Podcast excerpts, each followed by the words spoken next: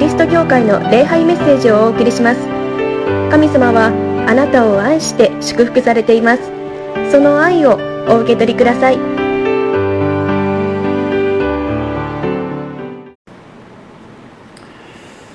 日曜日のこの礼拝また皆さんこのところに帰ってきてくださいました。皆さんを心より歓迎いたします。この礼拝のひとときはとっても素晴らしい時であります。もう一回でも逃してしまうとああもったいなかったな損をしたなというほどのものであります。その恵みに皆さんは預かっておられるというのは本当に幸せでありまあラッキーだなと思います。ああ私は幸せな人間なんだと思っていただきたい。思っていただいてもいいのであります。神様は私たちを愛していてくださり今恵みを豊かに注いでいてくださいます。またこのようにして、え礼拝においてまたこの礼拝の中の説教を通して神様は皆さんに福音を語ってくださいます。良い知らせを語ってくださいます。愛を語ってくださいます。それをしっかりと受け入れてください。それを人生の土台としてその上に立って、生きていただきたいと思います。今日の聖書の箇所旧約聖書のモーセの生涯からしばらく学びますけれどもその2回目であります。今日の第1のポイントですけれども私たちは永遠の神様に愛されているということです。モーセは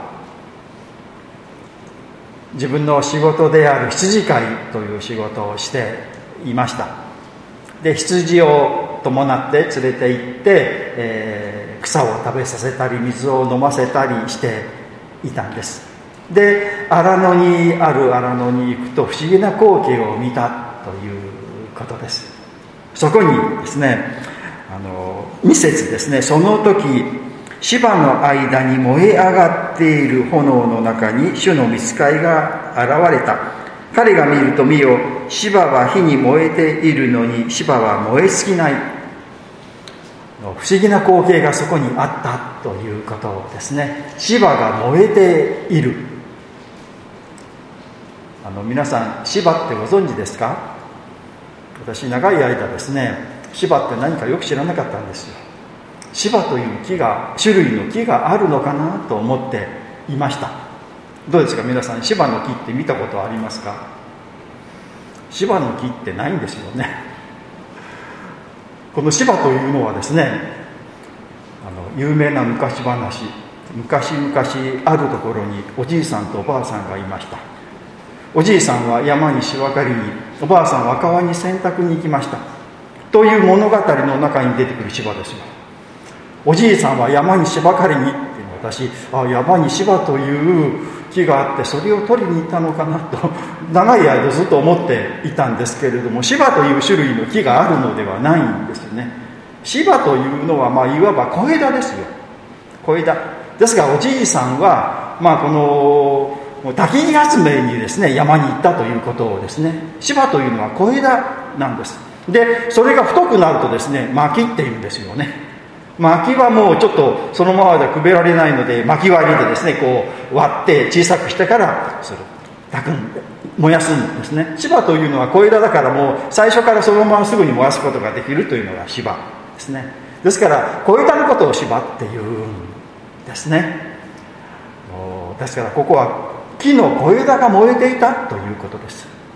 まあ乾燥していると木と木がすれ合って火が燃えるというのはまああのまあ、よくあることということじゃないですけれども、まあ、あるようですね。ですから山火事というのは乾燥した時に自然に起こる現象ですね。でモーセは木が燃えているというのでああまた山火事だなと思って見ている。パッと見ていると不思議だと。この小枝が燃えているんだけれどもいつまでたってもそれが燃え続けているって。あれは何なんだとこう不思議に思ってそのところをもっと詳しく見よう。なぜなんだろうって思って近づいたらこの神様の声天使の声が聞こえてきたということです。神様はこの芝が燃えるそして燃え尽きない芝ということでご自分を表されたんですね。でこの燃えない、えー、燃え尽きない芝、まあ、燃える芝というので、まあ、教会なんかでは有名ですけれども燃える芝というので神様ご自身が現れているんです。燃え尽きない永遠に燃え続けるというのは神様のご性質を表していますね。この世のものは全て始まりがあって終わりがあります。もう燃え始めたならばもうそれが全部燃え終わったならば消えてしまうというのがこの世です。けれども神様は永遠のお方で永遠に燃え続ける。永遠に存在されるお方なんだということですね。その神様が現れられた。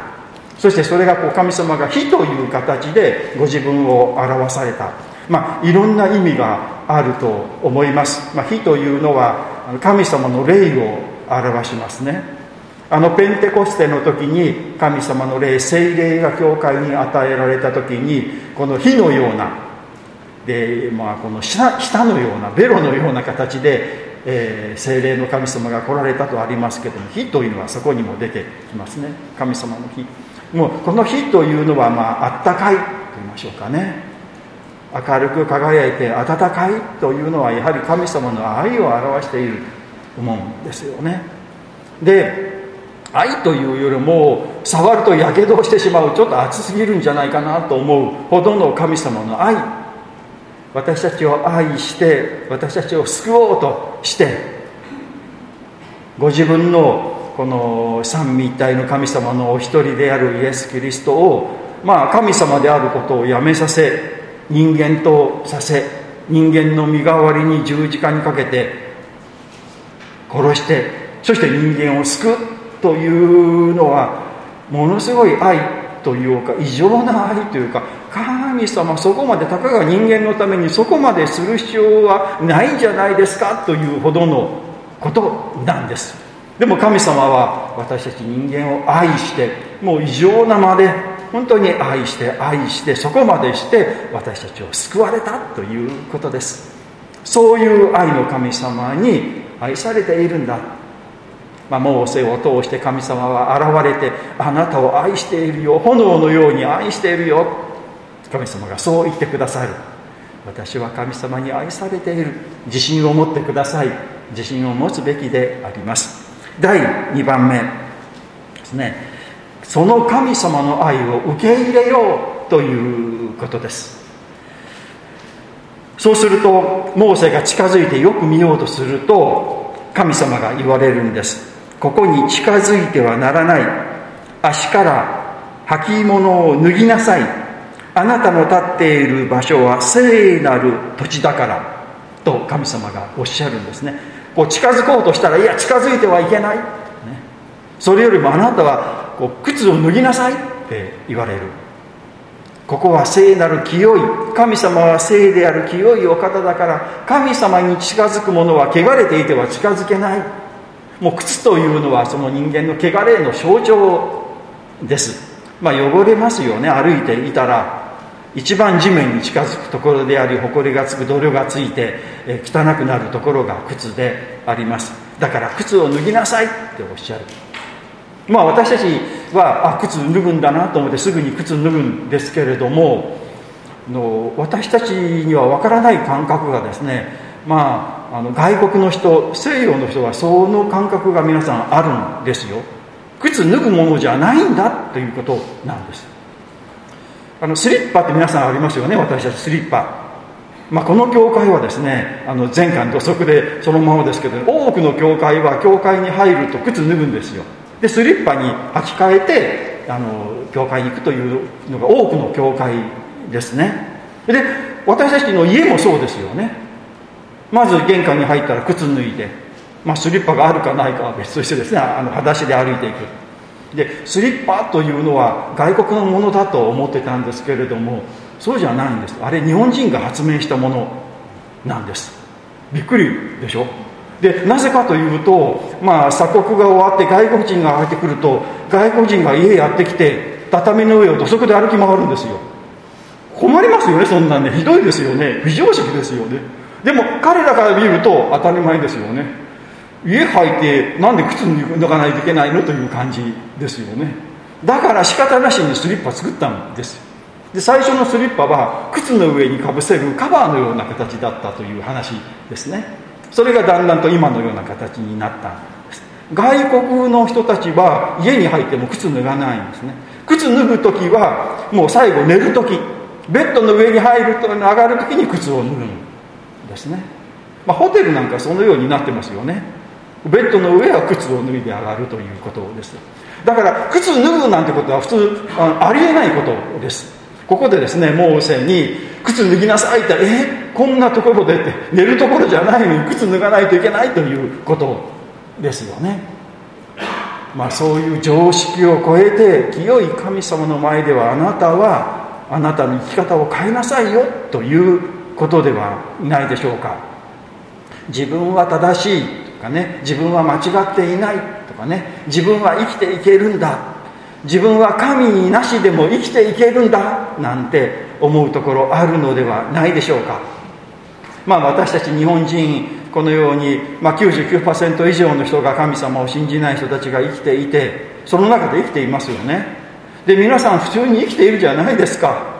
なんか神様いなくても生きていけるんじゃないかなってねこうついこう思ってしまう。まあこの欧米のキリスト教の社会はそうじゃないんですよ。クリスチャンがたくさんいますからね。神様信じるのが当たり前な空気ですけれども日本は全然そうじゃない。神様信じなくても神なんか信じなくても生きていきますよ。大丈夫ですよという世界に私たちは生きていてですね。でそれにやっぱりこう惑わされてしまう。神様信じなくてもやっていけるじゃないかなってつい思ってしまうっていうのはそれはやっぱり汚れた靴ではないでしょうか。ね、またですね私は神様に愛されない。ダメな人間なんだってね。どうしようもない人間なんだって思い込んでいるというのも汚れた靴ではないでしょうか。神様の前にそういう自分の思い込みとかプライドとかですね。そういうものを全部捨ててああ私はこんな人間です。こんなダメな人間です。こんなんでもいいですか？と言ってですねもう全部脱ぎ捨ててもう裸のまま神様の前に出る、まあ、神様に嘘をつくということはできませんよね。神様は私たちの心の隅の隅まで全部知っておられます。神様をごまかして神様をやり過ごしてですねなんとかうまくやろうなんてできる人は一人もいません。もう神様はみんなお見通しですね。ですからもう靴どころかみんな脱いで神様こんな私ですですね出ていく。でもそんな私たちを神様は愛してくださるということです。こんな私は愛されないんじゃないかな。こんな私は受け入れられないんじゃないかなという思いも靴ですよ靴。それを脱いでいやこんな私だけれどもこんな私だからこそイエス様は来てくださって私を罪を許し清めてくださり神様を受け入れてくださる。それを喜んでですねこう受け入れるということ。靴を脱いでください。神様はあなたを愛しておられます。だから私たちも靴を脱いでその神様の愛を素直に受け入れる。私は神様に愛されている。私は神様のお気に入りだ。私は神様を神様は私のことを本当に喜んでいてくださる。と心から信じてください。第3のポイントですね。あなたには生きる資格があります。ということです。まあこのところモーセのことをお話ししましたけれども前回はモーセが生まれてきてそしてナイル川に捨てられそこで、え、ファラオの王女にこう助けられたというところまでのお話をいたしました。あのモーセの生涯というのは皆さん非常に分かりやすい生涯なんです。覚えていただきたいと思いますけれども40年40年40年。で120歳で彼は亡くなるんですね。でちょうど40年ごとに節目があるということなんです。で最初の40年はまあエジプトの、まあ、王子としての40年なんです。でその40年間王子としてですねこういろんな教育を受けて育つんですけれどもだんだん自分はあのエジプト人じゃないということに、まあ、気づいてくるんですね。そして自分の仲間はあのイスラエルの人たちなんだ。でイスラエルの人たちは今この国では嫌われていて差別を受けていて奴隷として働かされて本当に虐げられている。かわいそうだ何とかしないといけないという思いを持ってですね。ある時にエジプト人がそのイスラエル人を虐げられて虐げているいじめているところを見つけてそのエジプト人を殺してしまうんです。そうしたら彼はこのイスラエルの人々を解放する、まあ、この指導者として認めてくれるんじゃないかなと思ったらイスラエルの人たちは彼を受け入れなかったんですね。お前なんか指導者じゃないんだとね言われてで彼はがっかりして失意のうちにエジプトを逃げ出していくんです。まあエジプト人を殺しましたから、まあ、殺人罪犯罪人でもありますね。そのままいたら捕まってしまうというのもありましたので逃げるんですよ。ああ私は認められなかった。失敗をしたという。で40年間あのこのミレアンというこの外国の地で結婚をして子供ができてそこで羊飼いとして生きていってああ私はこんな人生だなと私はここで終わるんだと彼は思っていた。でこの燃える芝に出会った時80歳の時ですよ。80歳ですよ80歳。これから40年間彼はあのこのエジプトからイスラエルを救う働きをする。80歳といったらモーダン教会では役員会が定年の年ですよね。ですよ。その年ですよモーセは神様に出会うんですよ。そしてですねもう私ダメですよ失敗しちゃったしもうつまらない人生なんですよと言っているモーセにいやいやあなたはまだまだ使命があるんだよって。もう私生きる資格なんかないですよってね言う人いやそうじゃない。あなたは生きる資格あるんですよ。あなたではなくてはならない。働きがあるんです。してくださいって言われているということなんです。いやそんな無理ですよ。私もう80ですよ。いやそんなことない。私があなたと共にいるから大丈夫だよと神様が言われたということなんです。まあこれを通して全ての人に神様は語っておられる。あなたには生きる資格があります。ですね。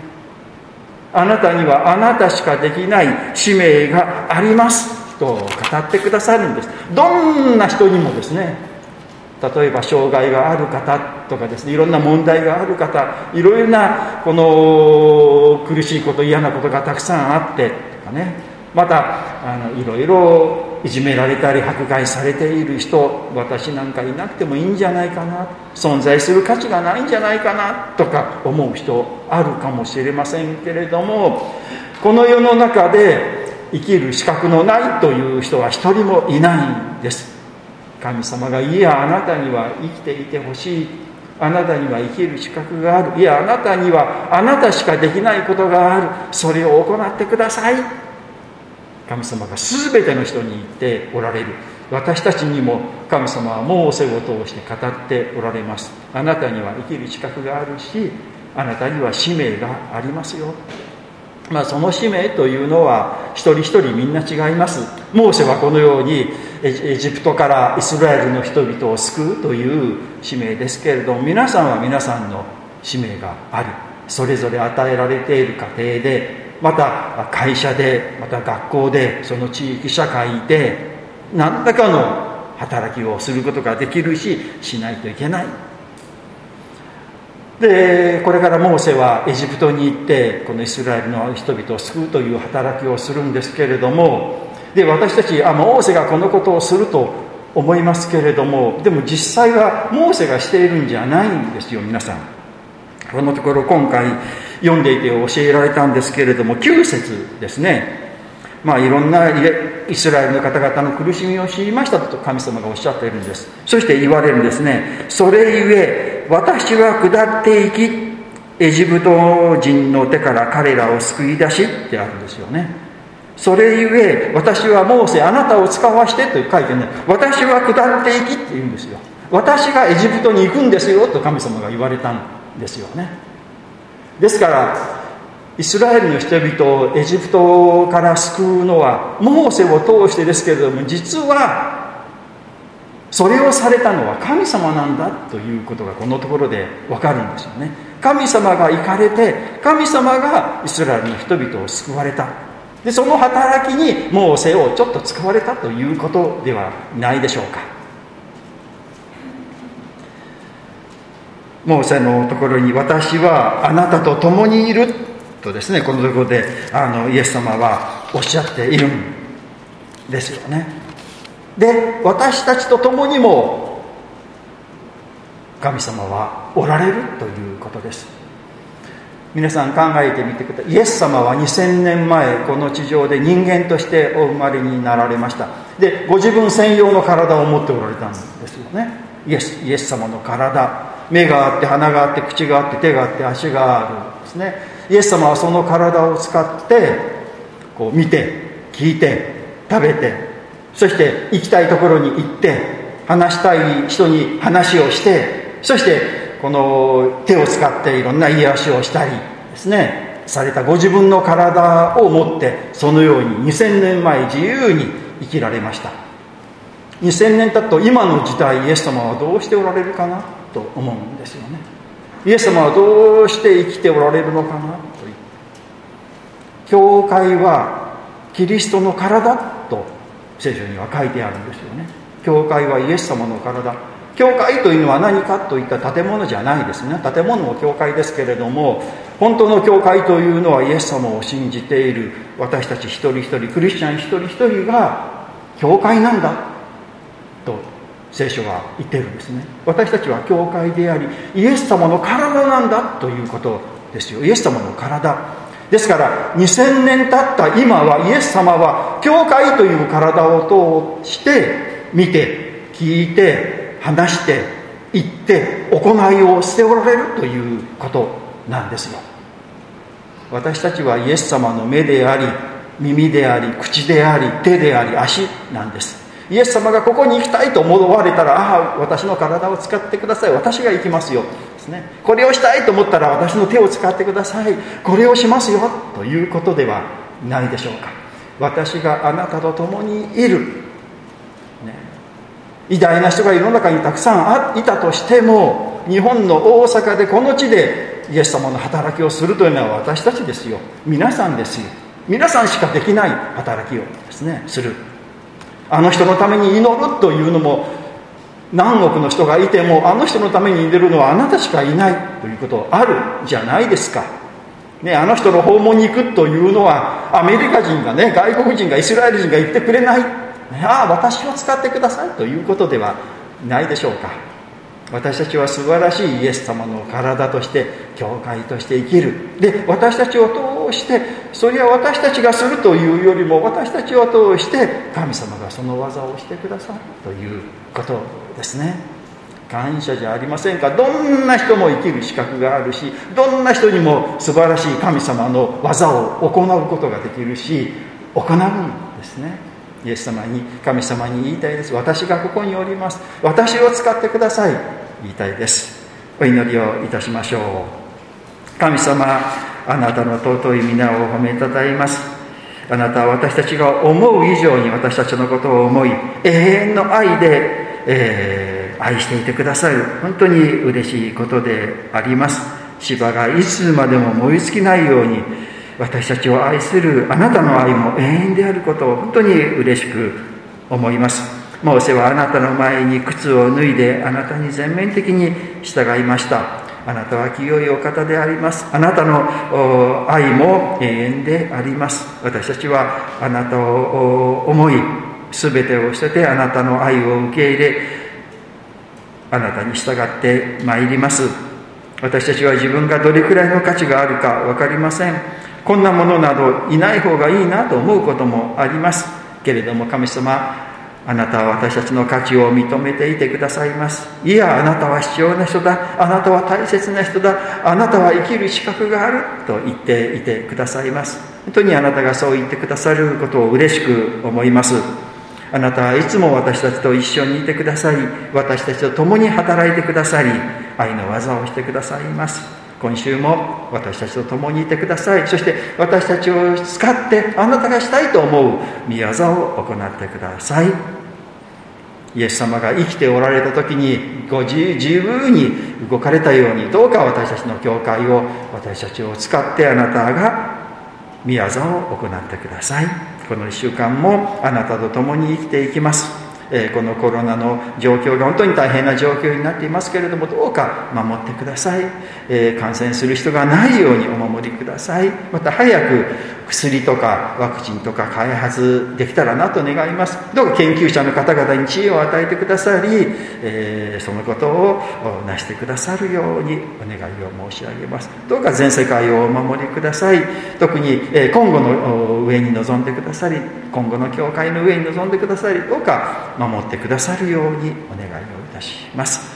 イエス・キリストの皆によってお祈りをいたします。アーメン。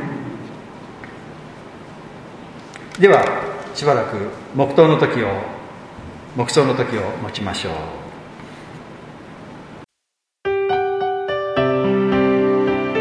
桃谷キリスト教会の礼拝メッセージを聞いてくださりありがとうございました。ご意見ご感想などを聞かせていただけると幸いです。神様はあなたが大好きで救ってくださいました。安心してお過ごしください。